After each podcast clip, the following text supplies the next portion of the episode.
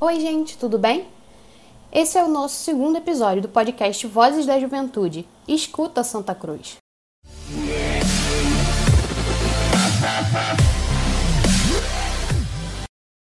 Olá, meu nome é Vanessa, sou moradora de Santa Cruz e faço parte do coletivo Marta Trindade. Olá, eu sou Flávio Rocha, pesquisador e professor, membro do coletivo Marta Trindade. Eu sou a Aline, sou moradora de Santa Cruz e faço parte do coletivo Marta Trindade.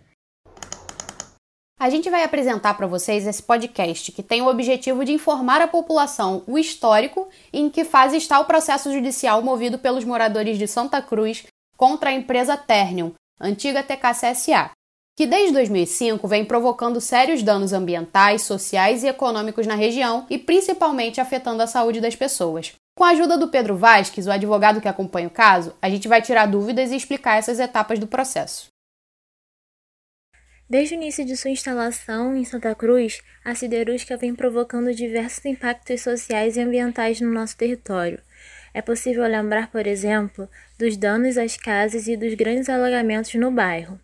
Contudo, os episódios de chuva de prata, responsável pelo lançamento de uma enorme quantidade de poluentes sobre as casas, pessoas, quintais e plantações, foram a gota d'água. Foi o que motivou os moradores a buscarem na justiça o cumprimento de seus direitos.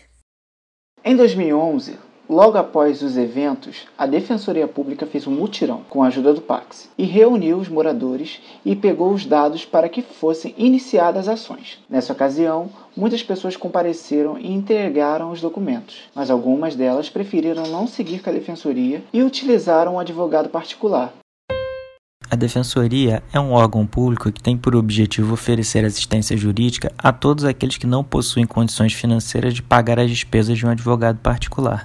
E aí, com base nas reclamações apresentadas pelos moradores, foram definidos três pontos que seriam discutidos judicialmente: a chuva de prata, o alagamento do conjunto habitacional São Fernando e o impacto nas causas causadas pela linha do trem que passa bem perto da Avenida João 23. Para discutir isso na Justiça, a Defensoria escolheu uma ação judicial específica, que foi a ação reparatória individual. Como vimos, a ação judicial é a forma de comunicar o problema ao juiz. Existem vários tipos de ações. Uma delas é a reparatória individual, ou seja, é aquela em que uma determinada pessoa busca individualmente ser reparada de algum dano causado por outro. É uma ação que segue os procedimentos regulares definidos no Código do Processo Civil e tem por objetivo buscar a reparação dos danos causados por uma outra pessoa. Nesse caso, não é uma pessoa, é uma empresa, a siderúrgica Térnio, que é uma pessoa jurídica. O que se busca então é uma reparação financeira, ou seja, indenização.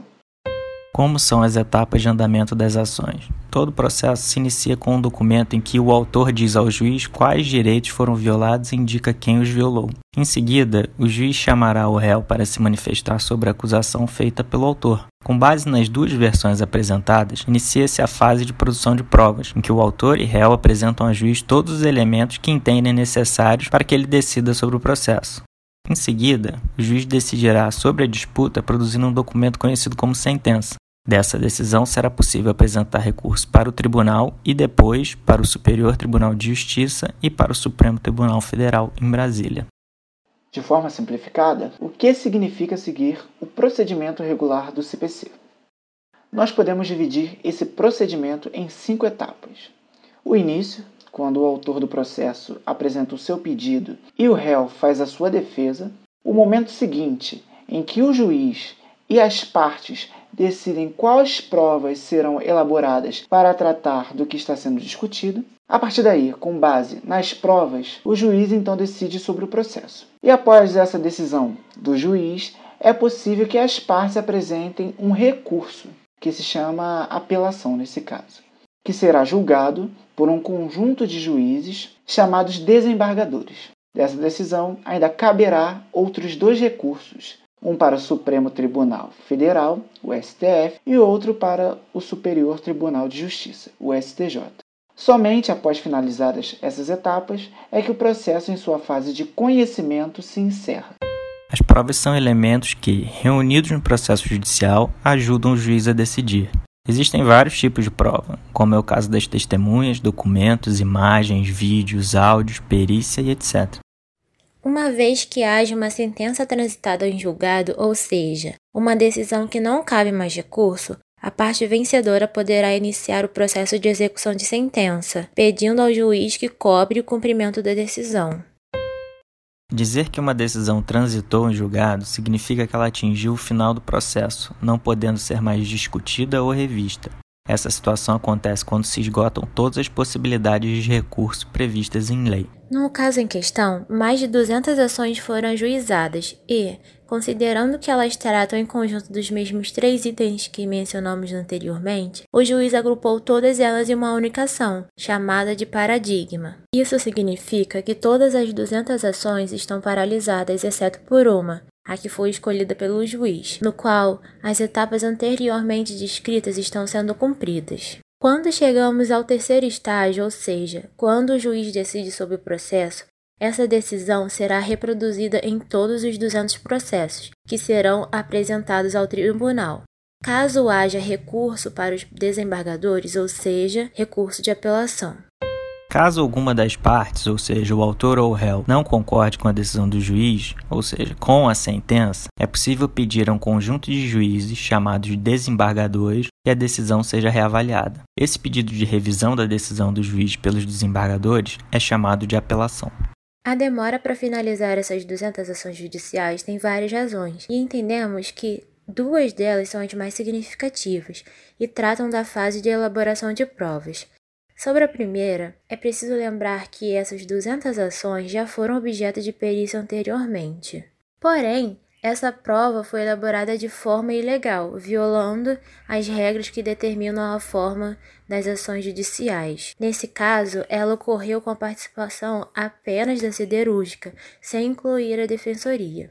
Com base nessa situação, o defensor público conseguiu anular essa etapa de produção de provas, como resultado, foi necessário reiniciar esse estágio elaborando uma nova perícia. Eles só aceitaram, é, o pessoal da siderúrgica aceitou é, perito deles. Eles não aceitaram os nossos. Eles colocaram esse abalo na casa do seu Oséias, que não tem nada a ver com isso. Então, foi que nós achamos errado dele ter feito isso. Vocês acabaram de escutar a dona Regina, moradora aqui de Santa Cruz e que acompanhou de perto a realização da perícia. A perícia é um tipo de prova que o juiz e ou as partes solicitam quando as questões debatidas no processo incluem elementos além dos jurídicos, por exemplo, questões de saúde, de trabalho, envolvendo o meio ambiente, etc. Nesse caso, um especialista no assunto que está sendo discutido é convidado pelo juiz para analisar a questão e dar sua opinião sobre o assunto. Essa opinião cientificamente produzida é chamada de laudo pericial. Como o processo envolve três pontos distintos acima tratados, com especialidades diferentes e de alta complexidade, era preciso encontrar um grupo de peritos que pudesse lidar com todas essas questões. Considerando a dificuldade de se encontrar um grupo de especialistas interessados, o juiz pediu auxílio das partes para que apresentassem sugestões. Neste caso, decidiu que o perito escolhido teria que ter a concordância de todos os envolvidos, siderúrgica, defensoria, advogados e juiz. Diversas foram as indicações apresentadas, inclusive foi sugerida a Fiocruz, mas a siderúrgica não aceitou. No fim, foi escolhido um grupo de peritos da PUC-Rio, cujo professor responsável já conhecia os consultores ambientais da siderúrgica.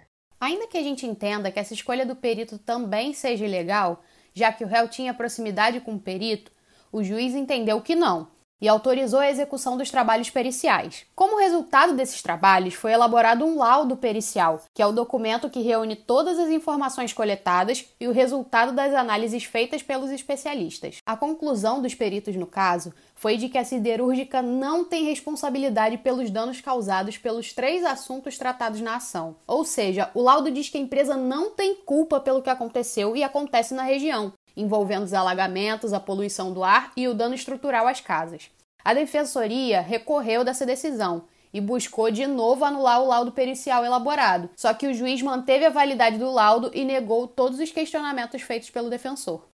Quando eles fizeram a medição, eles mediram no lugar errado é, é, dizendo que a gente não estava não, não, prejudicado com nada e, na verdade, nós fomos prejudicados sim, pelo ar, pelo, pela água e por tudo, os pescadores, por todos esses negócios. E agora, nessa fase do processo, a gente está aguardando que o juiz, com base nesse laudo pericial, decida sobre a ação, ou seja, diga para nós qual é a sentença.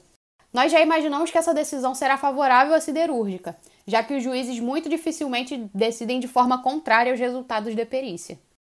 Como a gente falou, depois da sentença ainda vai ser possível recorrer, ou seja, apresentando a apelação. Nesse caso, a defensoria vai apresentar o recurso para o tribunal no centro da cidade e um conjunto de juízes vai avaliar o pedido de recurso após a manifestação da siderúrgica. Ganhando ou perdendo essa fase do processo, ele pode eventualmente seguir para os tribunais superiores em Brasília com a apresentação de novos recursos. Como vocês podem perceber, essa luta por justiça não é fácil, principalmente quando se trata de grandes empresas que violam os direitos de pessoas como nós, moradores de Santa Cruz. Mas seguiremos lutando até que se esgotem todos os recursos possíveis. Aproveitamos para agradecer a todos e todas que produziram esse podcast e também ao Instituto Pax, que está junto com a gente nessa luta.